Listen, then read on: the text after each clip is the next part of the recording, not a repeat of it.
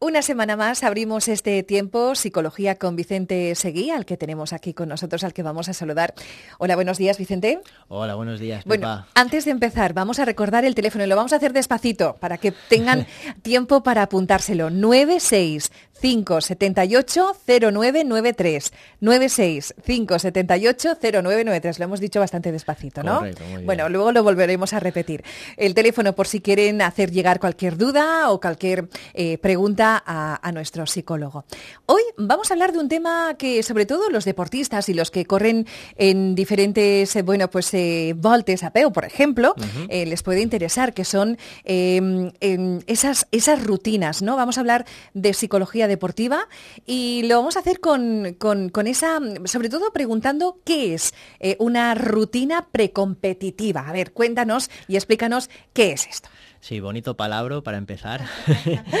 bueno, las rutinas precompetitivas es algo que está muy, se usa, digamos, a diario en la psicología deportiva.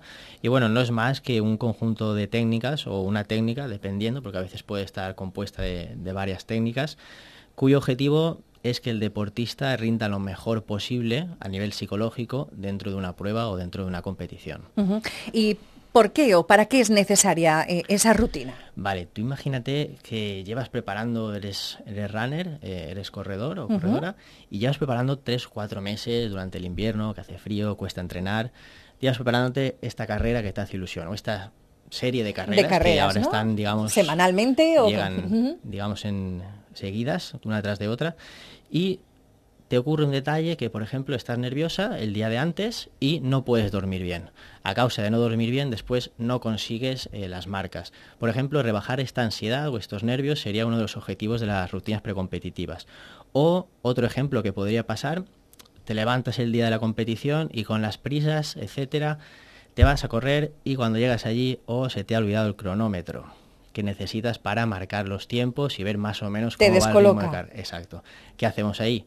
Pues todas estas detalles, todas estas cositas se pueden arregl- arreglar con las rutinas precompetitivas. ¿Y cómo podemos realizar este tipo de rutinas? Vale, hay que tener en cuenta que no existe una rutina precompetitiva perfecta, sino que es una cuestión también de ensayo-error. Hay que ir probando cositas, a ver qué me va bien, a ver qué me va no tan bien. Entonces vamos desechando o vamos poniendo. Pero sí que hay, digamos, unas pautas y una de esas pautas, por ejemplo, sería la planificación de las necesidades que tenemos, eh, que vamos a tener en la carrera. Nos centramos un poco más en el tema del running. ¿Vale? Como por ejemplo sería eh, dónde están los puntos de avituallamiento, sería importante, la ruta que voy a seguir hasta llegar a la zona, por ejemplo, si la carrera es en Benissa y yo vivo en Denia, pues por dónde voy a ir, que no me coja un atasco, dependiendo de la hora que sea, el tiempo necesario que voy a necesitar para prepararme las cosas con tranquilidad, puede ser el día de antes o la misma mañana, dependiendo de la hora, comprobar la meteorología, también muy importante, dónde me voy a situar en el inicio de carrera y bueno, en fin, todos estos detallitos que la gente que corre sabe que hay, tenerlos un poco ya planificados para que luego no salgan sorpresas, nos pongamos nerviosos y esto afecte un poco a nuestro rendimiento. También eh, es importante la noche de antes, si la carrera es por la mañana, realizar un poco de relajación por tu método preferido, ya sea muscular, respiración, etcétera, y también realizar una pequeña visualización. ¿Esto qué es? Es imaginar cómo sería más o menos la carrera según tus planes. Con- llevar el ritmo de carrera, si has visto o ya has consultado cuál va a ser la ruta, pues si vas a apretar un poquito en este O kilómetro. si ya lo has hecho anteriormente. Eh, perfecto, exacto. Entonces, visualizar un poquito eh, cómo va a ser el plan de carrera y acto seguido, pues intentar desconectar un poquito y descansar. ¿Y la mañana de la carrera hay que hacer algo en especial?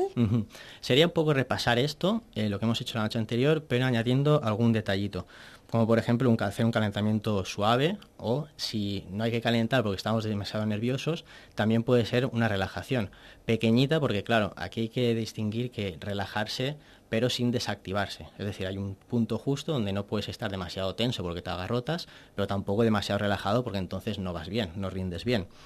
Repasamos la visualización de la carrera para ir metiéndonos y después ir focalizando un poco la atención apartando mensajes intrusivos que puedan o pensamientos negativos que pueden afectar nuestro desarrollo. Me va a salir bien, siempre intentando focalizarnos en rendimiento positivo. Positivo, que es muy importante. Y bueno, ya también un detallito antes de terminar esta estrategia precompetitiva, si tienes algún tipo de ritual, que a veces las personas lo tienen, pues la pulserita o mesa antiguo, etcétera, pues es el momento de realizarlo también. Qué curioso.